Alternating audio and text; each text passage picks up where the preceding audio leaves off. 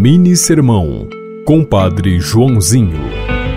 Compaixão é sintonizar com a mente, as lágrimas e a vida do irmão. É amar com o coração do outro.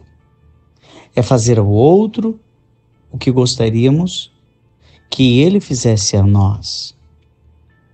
Existe uma solidariedade que passa pela atitude de compaixão. Jesus olhava para o povo que estava com fome e, ao invés de continuar pregando, parou a pregação e disse aos discípulos: eles precisam se alimentar. Olhava para as pessoas com algum tipo de doença e era solidário. E rezava e curava. E o motor da sua missão era a atitude de compaixão. Você ouviu Mini Sermão, Compadre Joãozinho.